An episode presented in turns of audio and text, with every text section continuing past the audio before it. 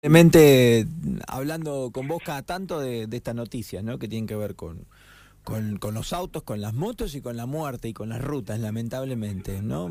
Pasa mucho más de lo que seguramente vos y yo queremos eh, y estadísticamente también es triste lo que sucedió ayer, es una vida muy joven la que se perdió, ¿no, Juan? Sí, sí.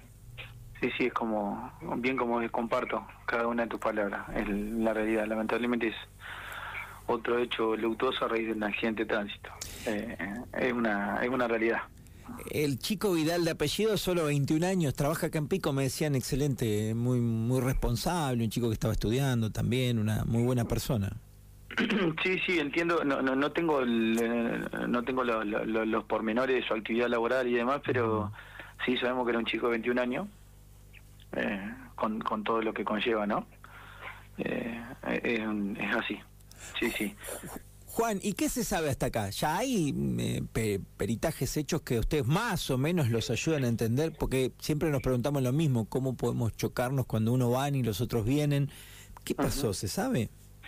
Bueno, un- en realidad ah, tenemos realizado un relevamiento hecho, hecho por la agencia, en el lugar por la, por la Agencia de Investigación Científica, que eso tiene que después profundizarse en una pericia accidentológica, con lo cual demasiado detalle del siniestro eh, por el momento no, no, no, no puedo brindar. Bien. Eh, sí, para explicarle a la gente, en principio, para que se entienda que eh, es como vos decís, los dos vehículos circulaban en sentidos contrarios. O sea, la camioneta Alaska en color blanca, el vacía de- para graficárselo a la gente por ruta 1, desde la localidad de Dorila hacia la localidad, circulaba desde antes la ruta en realidad, pero para explicarle entre localidades de Dorila hacia General Pico y en sentido contrario, desde General Pico hacia Dorila, lo hacía la motocicleta.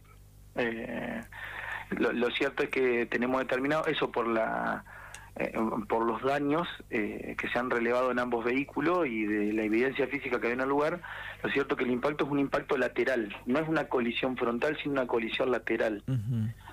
Eh, nada, que, que comience en una, que comience una, hay un registro en una parte de la camioneta, la parte delantera, que se extiende hasta el final y bueno, desde ahí evidentemente la moto se desprende y termina en la posición final, eh, que es a unos cuantos metros de, de la zona donde posiblemente hayan impactado ambos vehículos.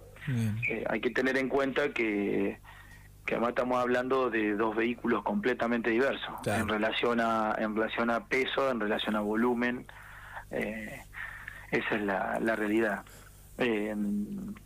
Y en verdad, sinceramente, mucho más para informar no, no tenemos. Bien, Porque perfecto. estamos trabajando en eso, Eh, tratando de determinar Sí. qué es Ni- lo que pasó. eh, ni siquiera que me des precisión, pero eh, ¿sucede de- dentro del carril de uno de los dos? ¿O, o en, la, o en la mitad de la, de, de la ruta, digamos? sobre el...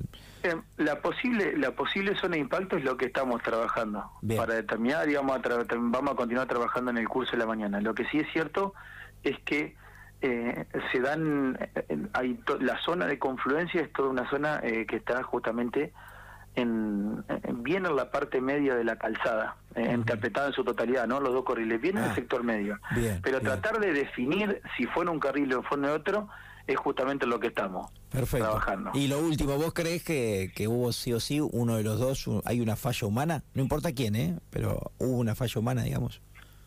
Seguramente, o sea, yo tengo que ser responsable también porque no tenemos los informes técnicos de los vehículos tampoco. Eh, en principio tenemos determinado que ambos circulaban con las luces encendidas, Bien. eh, por lo menos a los fines de advertirse, eh, con lo cual, o sea, hay que ser responsable con lo que se informa. Yo no puedo ser categórico con respecto a alguna falla mecánica de alguno de los vehículos, eh, eh, tampoco puedo ser concluyente con relación a eso, eh, pero en principio sí, a- eh, a- podría adelantar que, que podría tratarse de, un error humano seguramente. Bien, bien. Pero quiero ser responsable también.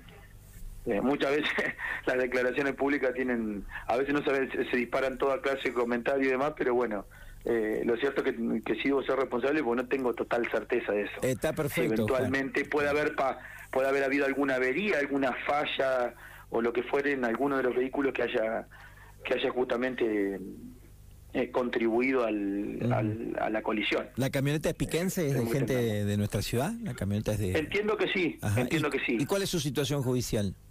En este momento, en realidad, eh, la persona está demorada porque estamos relevando otras pruebas, fundamentalmente, eh, y ya oportunamente en el transcurso de la mañana vamos a tomar una decisión con relación a eso. si eventualmente se traslada para declaración de imputado y formalización, o si después, eh, o si eventualmente se lo notifica en libertad.